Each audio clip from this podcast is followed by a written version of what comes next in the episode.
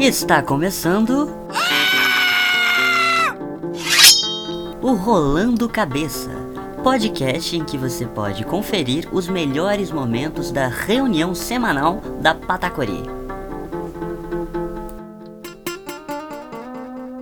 Porra, quanto tempo, né, cara? Que isso, né? Porra, mané. Pô, eu tava. Porra. Aquele negócio. Porra. O negócio é o seguinte, mané. Bagulho é louco, o processo é lento e o juiz é nóia, tá ligado? É, e aqui, meu, tirando aqui, embaralhou, tirou as cartas aqui, irmão. Saiu a carta da cobrança, tá entendendo? Pô, é, é, é, bom avisar, né? É bom deixar registrado que a gente não planejou, mas pela nossa deliciosa irresponsabilidade acabamos tirando uma semaninha de férias. É que todo mundo precisa de um tempinho para chorar em posição fetal, tranquilo, né? Exatamente, senão quem é que vai sentar debaixo da, da, da pia do banheiro, pô? Exatamente, entendeu? Se eu estiver preocupado em editando áudios, caralho, eu não tenho tempo pra entrar em desespero sobre a minha situação financeira, amorosa e peniana, tá ligado? Vale lembrar que a gente não ganha dinheiro do Estado, a gente não ganha dinheiro de instituição privada, tá ligado? A gente não ganha dinheiro nem dos nossos pais. A gente, inclusive, quem estiver ouvindo a gente quiser mandar uma grana, é sempre muito bem-vinda. Às vezes, assim, porra, pode até ser uma carteira de cigarro porque as pessoas que ouvem a gente então, são próximas da gente. Então, assim, você, você, queridão, você, minha queridona, quer ajudar a Patacori? Porra, compra um Winston ali na banquinha, entrega pra um dos camaradas aí, porra. Você tá financiando o, o, o, vício do jornalismo brasileiro. E não é, não é como se fosse difícil de encontrar, né, cara? Pra entregar depois a doação, né, porra. E às vezes também, o que, que você pode fazer? Porra, um abraço, às vezes um beijo, às, às, vezes um cafuné gostoso aqui na nuca, tá ligado? Isso já, porra, isso já, já, já, já faz a gente querer fazer mais. É, cortei meu cabelo há pouco tempo aí, cara. Porra, um cafunézinho que tá mal gostoso, cara, tá, né? Aquele, aquele cabelinho tá curtindo, assim, você passa a mão aqui assim, ele faz até um, uma vassourinha. Sim, sim, sim, sim, sim. Porra, é, eu, o meu cabelo, ele é, ele é esquisito desse jeito aqui, mas, porra, com calma, tá ligado? Com jeitinho, com jeitinho dá pra fazer um cafuné gostoso. E assim, não precisa nem dormir comigo, cara. Não precisa. Ó, não precisa. Não precisa dormir comigo. Às vezes um beijinho aqui no, no, no cantinho de boca, tá ligado? Um, um, um negocinho aqui, ó, assim, assim, ó. Porra! Porra! Aquela coisa que meio despretensiosa, né, cara? Aquela coisa assim que você vai dar um, vai dar um oi. Ah, e aí isso me faz pensar, cara, que o carnaval, né, cara? Porra, quanto tempo falta pro carnaval aí, mano? Falta quase meio, meio ano ainda mais, né? Pra mim falta uma dose. Pra mim falta só um corote. Só um corote de AstraZeneca. Se a AstraZeneca estiver ouvindo a gente e quiser mandar uma vacina aqui pra casa, eu passo o endereço aí tranquilão, chama no box. Aí, meu compadre, fui lá na mercearia da rima, porra. Agora vou te falar o que que tem lá. Solta o beat, meu açougueiro. Carne de onça é real, carne de onça é real. Coisa que tu não encontra nem no Parque Nacional. Da onde? No Iguaçu, no Iguaçu. Patina sem sobrecoxa e espirum. No Iguaçu, no Iguaçu. Patina sem sobrecoxa e espirum. E pra finalizar amanhã Carne de rã, oh, oh, carne de rã, oh, oh. Serve a mãe, serve o primo, serve até a tua irmã Carne de rã, carne de rã Serve a mãe, serve o primo, serve até a tua irmã Porra, bora chegar lá na mercearia da Ria, meu compadre. De que a coxa tá comendo solta, porra.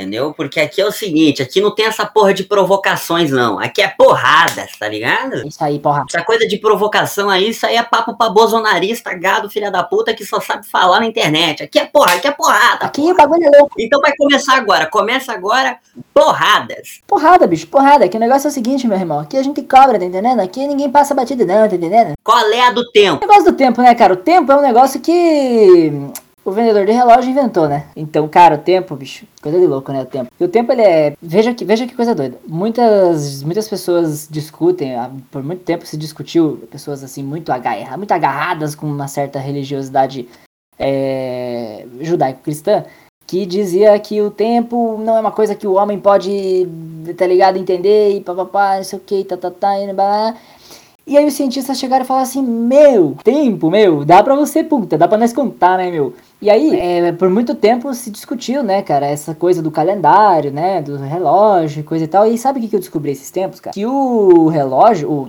o calendário e o relógio são os medidores do tempo que mais conseguem se aproximar da precisão com que os ciclos da natureza se repetem. Ou seja, no fundo, no duro, né? No duro, o relógio e o calendário gregoriano são dois componentes científicos de compreensão da natureza da Terra, do espaço sideral e do ser humano. Porque o, o se você pegar é, precisamente você acompanhar o, o, nascer e o pôr do sol, o ciclo da natureza, né, das estações e coisa e tal, você vai perceber que elas funcionam na sintonia do calendário e do relógio só que não é com uma perfeição completamente perfeita, né, cara? Ela tem uma, ela tem uma, uma, uma oscilação que é mais ou menos assim. Tem dias que seis da tarde ainda tá um pouco mais claro. E tem dias que seis da tarde já tá um pouco mais escuro. Mas na média, o relógio sempre acerta. E é óbvio, né, cara? Todo mundo sabe disso. A gente tá aqui sendo, né, categórico numa coisa que toda pessoa sabe, que deu 6 horas, tá anoitecendo, o relógio diz assim e pronto. Mas é só pra gente entender, porque, tipo assim, não é uma não é como se a gente tivesse. É, é, porque assim, é, dizia-se que antigamente, há muito tempo atrás, o ser humano não se pautava pela hora do relógio, porque o relógio não existia.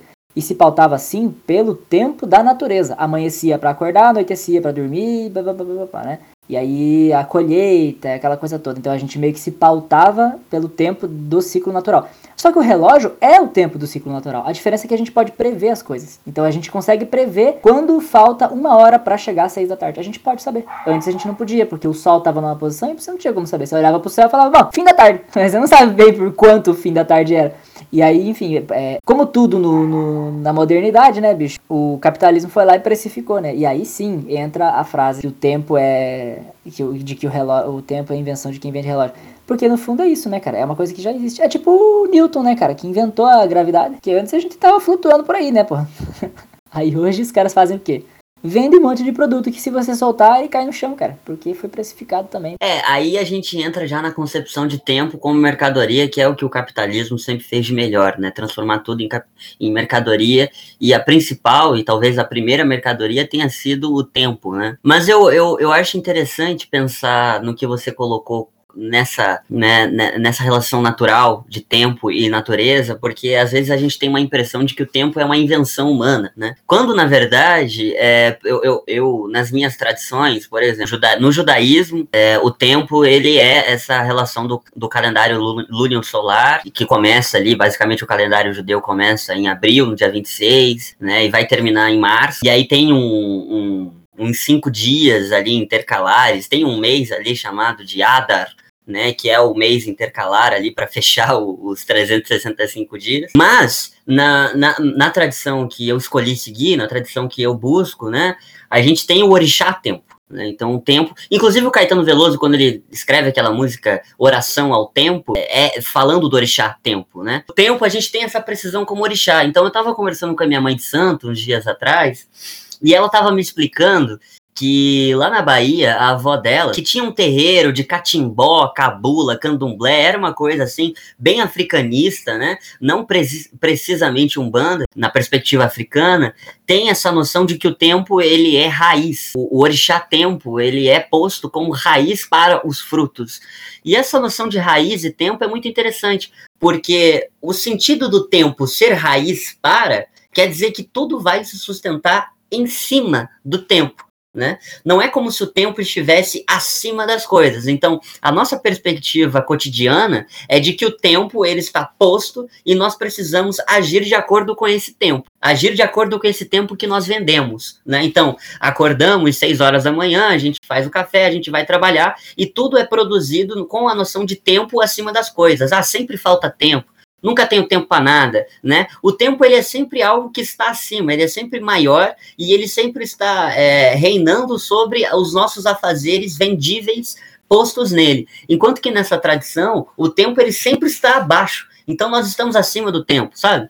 É uma coisa interessante porque o tempo estar acima do tempo não quer dizer que nós somos senhores do tempo, mas quer dizer que nós temos raízes no tempo e a partir dele nós vamos frutificar, sabe? A gente não frutifica caso dê tempo. A gente não faz as coisas caso o tempo permita. A gente só faz aquilo que está é, enraizado no tempo. Isso é interessante, porque um casual, um terreiro, até o desenvolvimento mediúnico, né, de, de alguém que participa de um banda, que participa de candomblé e, e, essas coisas, sempre vai ser realizado o desenvolvimento mediúnico, o desenvolvimento de um terreiro, ele sempre vai ser colocado, ele sempre vai ser trabalhado com raiz no tempo. Então, que, por exemplo, eu tô há 5, 6 anos na Umbanda, né? E 5, 6 anos na Umbanda parece bastante coisa. Parece tipo, poxa, né? É, é uma das coisas da minha vida. Eu sempre falo que eu só tenho duas coisas na vida que eu consegui levar sabe? Que eu não consegui, que eu não larguei, assim, que foi a Umbanda e o partido. As únicas coisas que eu consegui levar. Mas, tipo, 5, 6 anos na Umbanda não quer dizer nada. O, o, o, o que eu fiz dentro da Umbanda não é relativo a esse tempo, sabe? O que eu estou fazendo é a partir desse tempo. Eu não tenho que trabalhar um mês inteiro para no final do mês colher esse mês que eu, que eu plantei, né? A questão é a seguinte: eu estou o tempo todo fazendo aquilo pelo qual eu já estou recebendo, sabe? Então é, uma, é um ciclo assim interessante, né? Porque da mesma forma que eu estou fazendo o tempo todo aquilo que eu já estou recebendo, é o simples fato de eu estar posto e fincado com as minhas raízes no tempo. Isso é interessante, porque o sentido vago de, de fazer e receber, fazer e receber, fazer e receber, sabe? Não é o tempo das coisas, mas é o tempo soberano, sabe? É o tempo raiz e o tempo cíclico e o tempo instantâneo e imediato, o tempo a toda hora, sabe? Tipo, não é a hora disso, a hora daquilo, é o tempo a toda hora. Você só vai se perceber enquanto vivo no final de semana ou no final do mês ou no final do ano, quando você sai de férias, tá ligado? E essa perspectiva de orixá não, é trazer você para o sentido de que, olha, você está em cima de raízes e você está o tempo todo criando raízes. Assim como você está o tempo todo criando frutos. Né? O tempo é a toda hora, ou seja, a vida é a vida a todo momento. Enquanto que o tempo é a toda hora. Mas é engraçado você falar isso, porque o, o cara a gente, a gente. Veja como é louco, né? A gente vive no Ocidente uma, uma ideia do tempo e vem baseado em última em última instância, né, ao, a mitologia do Cronos, né, deus do, do titã Cronos, que dizia-se que a fome, olha, olha isso, a fome de Cronos é insaciável e ele devora tudo o que há pelo caminho. Ou seja, é, é a compreensão que eles têm do tempo é de que o tempo é uma coisa avassaladora e, e assim, é, é ela não é uma coisa, uma coisa, ela é bonita porque ela é épica e coisa, existe um belo nisso, né, para os gregos, né. Mas, mas ela é implacável. Ela tem uma postura implacável. Ela não tem uma postura. A postura dela é muito, é muito dessa de permanente destruição das coisas materiais e das coisas subjetivas e tal. E aí eu fico pensando muito sobre como, cara, vê, vê como é louco, né? Como você disse, o tempo tá aí, o tempo é posto, né? Existe o tempo e a gente não tem muito o que fazer a respeito dele porque ele tá aí e é isso, tá ligado? A gente tem que viver com ele, né? Com o tempo. E, e de repente, veja a pequenice do ser humano, né? A gente inventa um modo de viver que pressupõe uma energia que o ser humano precisa despender para esse modo de vida. E a gente subalterna o tempo em função disso. E eu me lembro sempre de uma entrevista, eu não, vou, eu não, eu não sei qual é o nome desse ator, mas é um ator irlandês. Eu esqueci o nome dele. Ele foi dar uma entrevista para um programa de TV lá de Portugal. E aí perguntaram, estavam conversando sobre esse tema, né? Sobre, tipo, os países do norte da Europa, os países do sul da Europa, e essa disputa de narrativas do, do que no fundo é, é uma disputa entre protestantes e, e católicos, né? Mas, mas essa, essa disputa dos países industriais, industriais, onde as pessoas trabalham pra caramba, e os países da assim chamada periferia da Europa, né? É, que não gosta de trabalhar e etc. E aí nessa, nessa, nessa, nesse, nessa conversa, esse ator pegou e disse bem assim, que ele, é, ele é da Irlanda e ele fez referência à, à, à antiguidade irlandesa, né? Ele dizia assim, que não, houve um tempo em que a gente plantava batata, sentava para descansar, cantava uma música, tomava um vinho, esperava as batatas crescerem e ia lá comer as batatas. E, e tudo bem. E, é, e aí a pergunta que ele faz é: qual é o problema disso? Que mal tem viver desse jeito? Mas não, aí a gente precisa inventar um modo de vida que pega o tempo e diz assim: eu consigo fazer isso aqui em 24 horas. Mas o meu modo de vida quer que eu faça isso em menos de 24 horas. E aí você começa a fazer aquilo em 20. E aí quando o 20 vira a norma, vem o modo de vida que a gente está vivendo e diz assim: não, 20 é muito, eu quero fazer isso aí em menos do que 20. Ou seja, existe uma ideia de que, que hoje se transformou naquilo que nessa assim chamada é, assim chamado empreendedorismo e né e coach e essas baboseiras todas que no fundo é isso é essa gestão do tempo como se o tempo fosse uma, uma ferramenta dentro de uma caixinha da, da garagem que a gente usa e que a gente faz o que quer com ele e não é porque o tempo ele ele ele apesar de todas as da, de todas as compreensões que a gente possa ter sobre o tempo porque a, a mente humana ela tem sempre ela, ela, ela entende o tempo de diferentes formas, não é, não é à toa que uma fila de uma hora na fila do banco demora muito mais do que uma hora no parque de diversão. Nossa própria percepção sobre o tempo ela é diferente, por isso que o tempo não é uma coisa só, né? Uma manhã de trabalho é muito diferente de uma manhã dormindo é, é, e assim por diante. Então, é, apesar do tempo contar igual para todo mundo, cada pessoa tem é, percebe o tempo passar de uma, de uma maneira diferente. Isso me lembra sempre o cunhado do Marx, que eu não lembro, não lembro o nome dele, o, o que depois escreveu uns textos é, do elogio à preguiça lá. Ele dizia, ele brigava muito, acho que ele era, eu não sei se ele era cunhado ou se ele era genro, alguma coisa do Marx. E aí, e aí o Marx ia lá na, na Internacional e falava: Não, porque vocês estão trabalhando 16 horas por dia. Vocês têm que exigir que tem que trabalhar em, um, em, em, em 8, 10, né? Porque isso aí é desumano. Aí chegava esse, esse cara aí, né? Que, é o, que eu vou lembrar um dia o nome dele que dizia bem assim: é, 8, 10, vocês estão doidos? Vocês têm que pedir para trabalhar duas, três horas, o mínimo possível. Porque, porra, quem quer. Tra... Ele, aí ele fala assim: o, o, ele apontava pro Marcos dizendo assim: porra, ele tá querendo que vocês façam um bagulho que vocês levavam 16 horas para fazer em 8. Imagina, vocês vão ter que trabalhar pra caralho em 8 horas. e ele tem toda a razão no, no argumento dele, né? Porque no fundo é isso. Por que, que a gente opta por viver uma vida que tenta transformar um dia em 4, 5 dias? Por que, que a gente está tentando condensar tanto o, a nossa própria vida para fazer com que o tempo seja a coisa mais eficiente possível? Para que a gente precisa dessa eficiência? Que eficiência é essa que a gente está procurando tanto? E aí isso tem decorrências terríveis na, na, na subjetividade da, da humanidade, né? Porque se a gente acha, se a gente aceita para argumentar que tempo bom é tempo otimizado, o que, que sobra pro tempo que a gente aproveita? Como diz a frase lá do da Sociedade dos Poetas Mortos, que para mim é assim é o melhor roteiro de cinema já escrito. Profissões como médicos, engenheiro, todas essas profissões são profissões muito nobres que garantem a sobrevivência do ser humano, que garantem que a gente permaneça vivo. Agora, a poesia, poesia, a arte, a música, né? É, são as coisas pelas quais a gente fica vivo. Porque senão, qual é a razão pela qual a gente vai para um hospital para se manter vivo depois de um acidente? Se depois que eu sair de lá eu não vou ter nenhum proveito na vida. Eu vou, eu vou fazer da vida uma coisa instrumental, uma coisa que o tempo é uma linha de produção. Eu, eu, eu apelo muito para esse tempo subjetivo, sabe? O quanto você. A pergunta, a reflexão que fica é essa, né? É o quanto do seu tempo você está vivendo, a, ou o quanto do seu tempo você está vivendo por causa de ou para quê? Sorte da semana com Miracênio Serafim. O momento mais místico da rádio brasileira. O momento mais aclamado e digno da alma.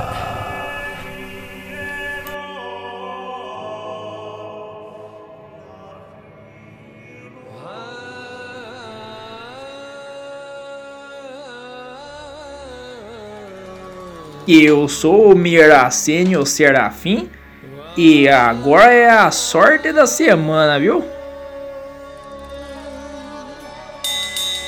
E vamos de carta então, que ó, aqui a primeira carta que nós vai tirar que é a carta do cachorro, né?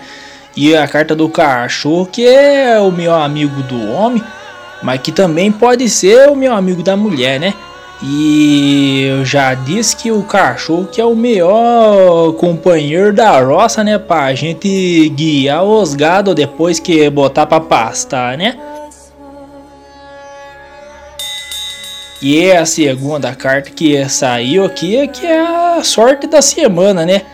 Que é a segunda carta, que é a carta da cegonha, que voa bem longe Diferente da galinha, que a galinha dá uns voos que, olha, vou te contar, viu? Que é uns voos que esses dias o Nene tentou pegar a galinha da granja, a galinha saiu voando, mas não levantou o voo, não. Ela só planou um pouquinho e já desceu, né? E na sequência, a terceira carta, que essa é a carta o que? Da estrela, né?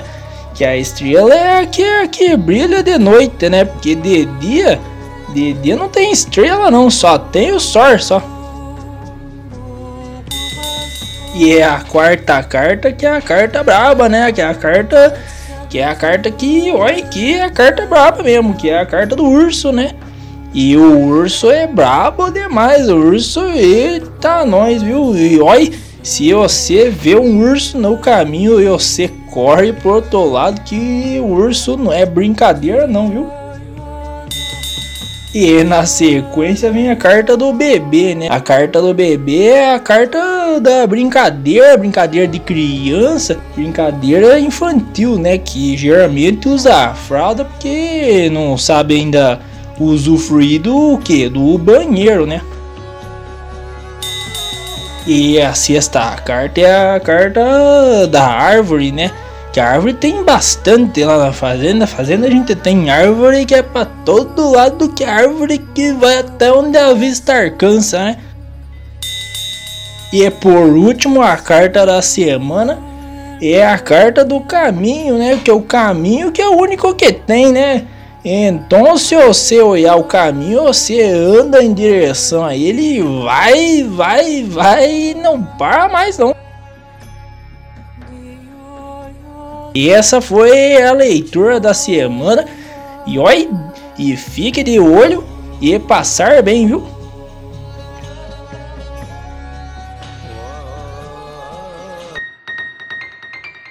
É, a Grifinória é muito meritocrata, né? Eu, eu gosto mais da Sonserina do que da Grifinória, porque a Grifinória é muito coisa de leonina, muito coisa de tipo, ah, é, deixa comigo, porque eu sou o líder, porque eu isso. Pelo menos os Sonserinos, eles não são hipócritas, né, cara? Os caras, os cara, ó, quando o, Valdinho invadiu a escola da rapaziada, o que que aconteceu? Metade da galera vazou de todas as, de todas as casas, de todas, não teve jeito. Agora a única que se paga de herói é a Grifinória. Mas a Sonserina pelo menos teve a, teve a pachorra de lá e dizer que, porra, não, a gente fez merda mesmo e é isso, tá ligado?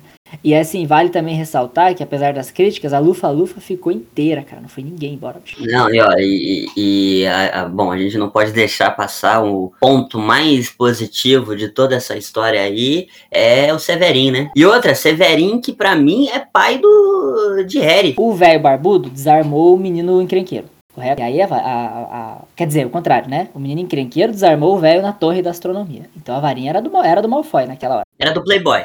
Era do Playboy, era do Playboy, né, porra? Aí, quando eu, é, a, a, nossa, os nossos heróis lá são trancafiados, né, no porão da casa dos Malfoy, dá aquela zorra toda, né, que daí aparece o Toby, e aí, porra, né, bicho, aí quebra pau e não sei o que, aí veio o Lúcio lá, e aí, porra, o Lúcio chega dividindo com o atacante e vai entrar a bola. Porra, que jogou pra caralho na zaga do Brasil, tá ligado? Em 2010. O cara era conhecido mesmo, né? Que era um puta do zagueiro, né? Porque fala-se muito dos atacantes. Lúcio Guerreiro. Lúcio Guerreiro, porra.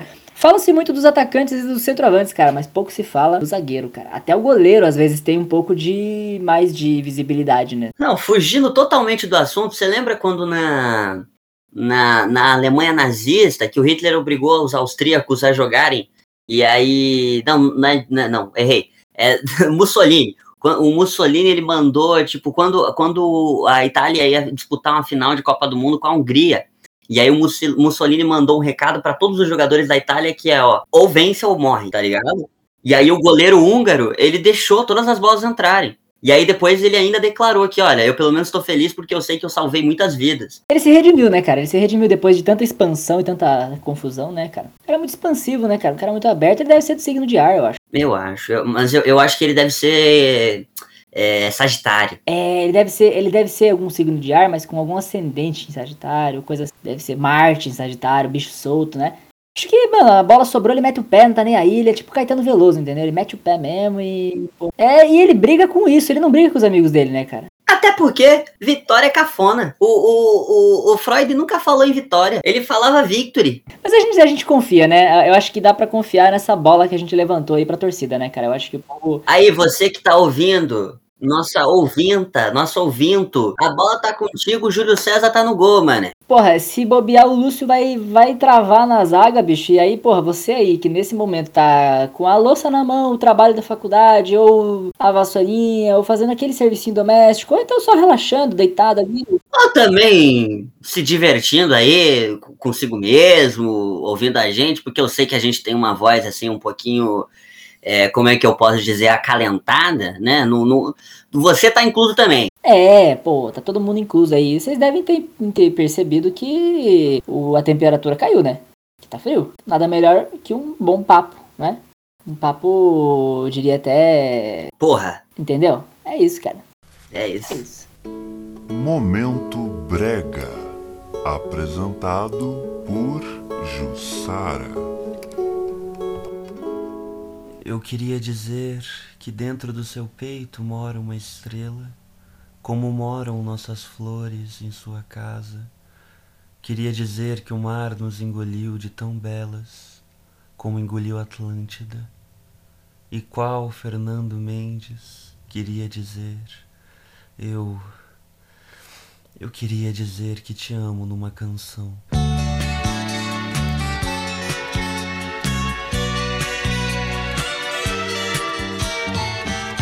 Esse amor que trago em mim, eu não sei se é certo. Encontrei o meu jardim em pleno deserto. Toda vez que tento te falar, não contenho minha emoção. Eu queria dizer que te amo numa canção. Já não posso controlar esse sentimento. Cada dia aumenta mais o meu sofrimento. Toda vez que tento te falar, não contenho minha emoção. Eu queria dizer que te amo numa canção.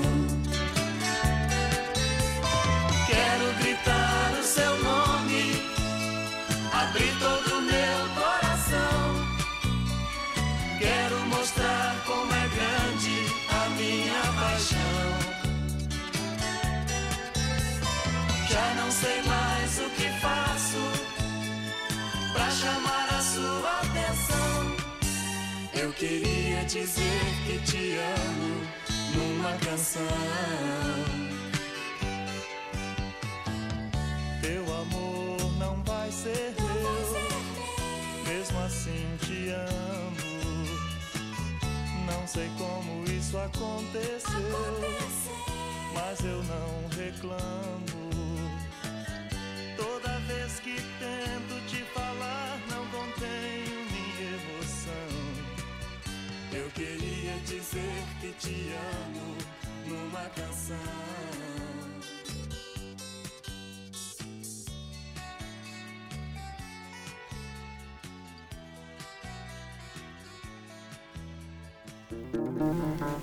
Você acabou de conferir o Rolando Cabeça, podcast sobre a reunião semanal da Patacori.